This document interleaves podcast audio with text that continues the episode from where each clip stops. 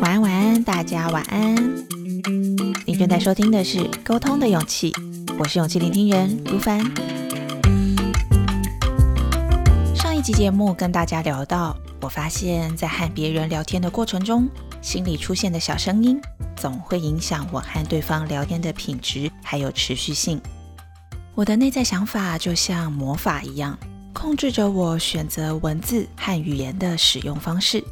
更影响了我说话的声音和表达语气，甚至影响眼神、脸部的微表情和肢体语言。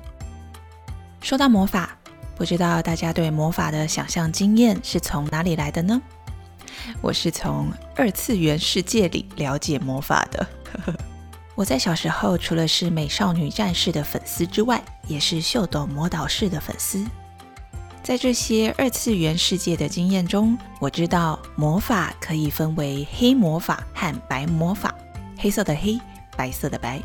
黑魔法通常破坏力高，毁灭性强，而白魔法就是疗愈属性，负责补血、修复和防御。而在二次元的世界里，故事剧情走到最精彩之处，往往都是最强大的黑魔法正要施展的时候。我发现啊，召唤这些黑魔法攻击别人之前，要先毁灭自己。像是美少女战士里的小小兔，要先黑化，才变成战斗力爆棚的黑暗熟女。而秀逗魔导士的主角丽娜英巴斯，在和冥王菲布里佐决斗的时候，施展出毁灭性的重破斩咒语，也是要先将灵魂献给噩梦魔王，才能召唤出强大的力量，打败敌人。黑魔法的关键是我们先毁灭了自己。我们毁灭自己的程度越高，黑魔法对别人输出的破坏力就越强。在和人聊天的过程里也是如此。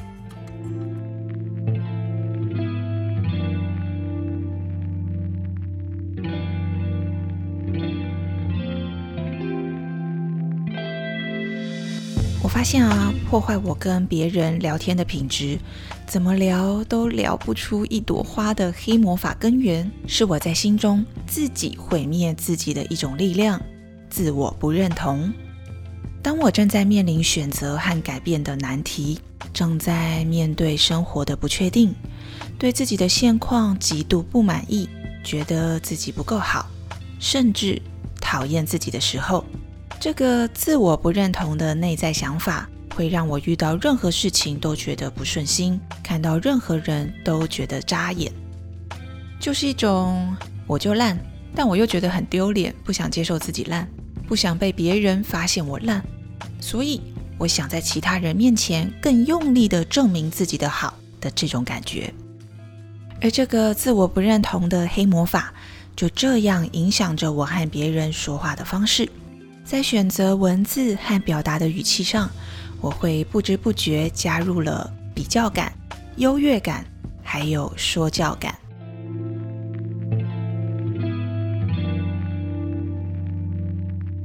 我觉察到自己在聊天里出现的比较感，是在问对方问题的当下，并不是发自内心、出于真正的好奇或是请教，而是在心中拿出了一把尺。虎视眈眈的等对方讲完他的想法之后，就开始用这把尺量测他的想法对了几分，我的意见又高了几丈。这种想要比较出谁输谁赢、谁对谁错、谁技高一等、谁略逊一筹的意图，影响着我的说话方式。比如，当我是真心好奇或是虚心请教对方的想法的时候。我会这样问问题：如果是你遇到同样的状况，你会怎么做呢？而当我心中准备了一把尺，等着要量测、要比较对方和我之间的输赢的时候，我问问题的方式就多了一种比较感，变成这样问：那不然如果是你，你会怎么做？说话的当下，内在想法的比较感会让表达的语气听起来有点酸，有点挑衅，甚至带有刺。有攻击性的感觉，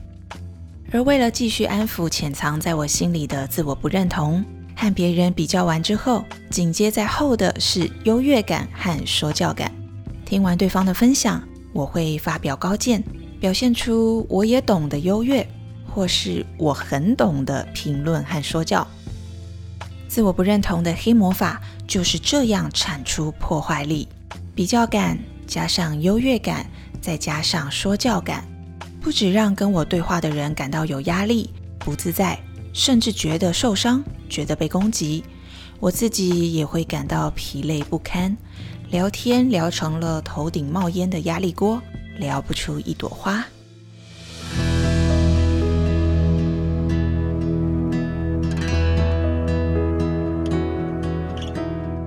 后来，当我有觉察到自己状态不好，心里开始酝酿这个自我不认同的黑魔法的时候，我会刻意避免去和不认识的或是刚认识的新朋友聊天，因为我不想让这个黑魔法在聊天的过程中误伤到别人，也伤害到自己。那我会怎么做呢？我会转头找亲近的。已经培养多年默契和信任感的朋友求救，约一波聊天，目的是要讨论出解除心中黑魔法的方法，洗涤一下我的灵魂。或者，我也会选择安排独处的时间，阅读和写日记，写下内在的不安、恐惧，梳理所有正在召唤黑魔法的负面感受，透过阅读和书写疗愈自己。整理自己，我发现，当我整理好内在想法，解除自我不认同的这个黑魔法对我的控制，把自己调整成自在、轻松的状态之后，再去和别人聊天，就能在聊天的过程中看到对方和自己都笑出一朵花的美丽。而经过这些对聊天的觉察还有练习，我的体会就是。只有先照顾好自己的心，才能滋养聊天的能力。正在收听节目的你，在和别人聊天聊得很不顺的时候，有觉察到自我不认同这样的黑魔法产生的比较感、优越感，或是说教感吗？或是你的自我不认同的黑魔法有让你产出其他的感觉呢？或者，或者。和你聊天的对象也让你感受到这个黑魔法的破坏力，让你想要直接据点对方结束对话吗？欢迎大家踊跃投稿留言给我，和我分享你的故事和心情。我是勇气聆听人如凡，让我们在空中陪伴彼此，累积勇气和信心，聊出一朵花的美丽，成为更喜欢的自己。祝福大家迎接新的一周，拥有好心情。我们下期见喽，拜拜。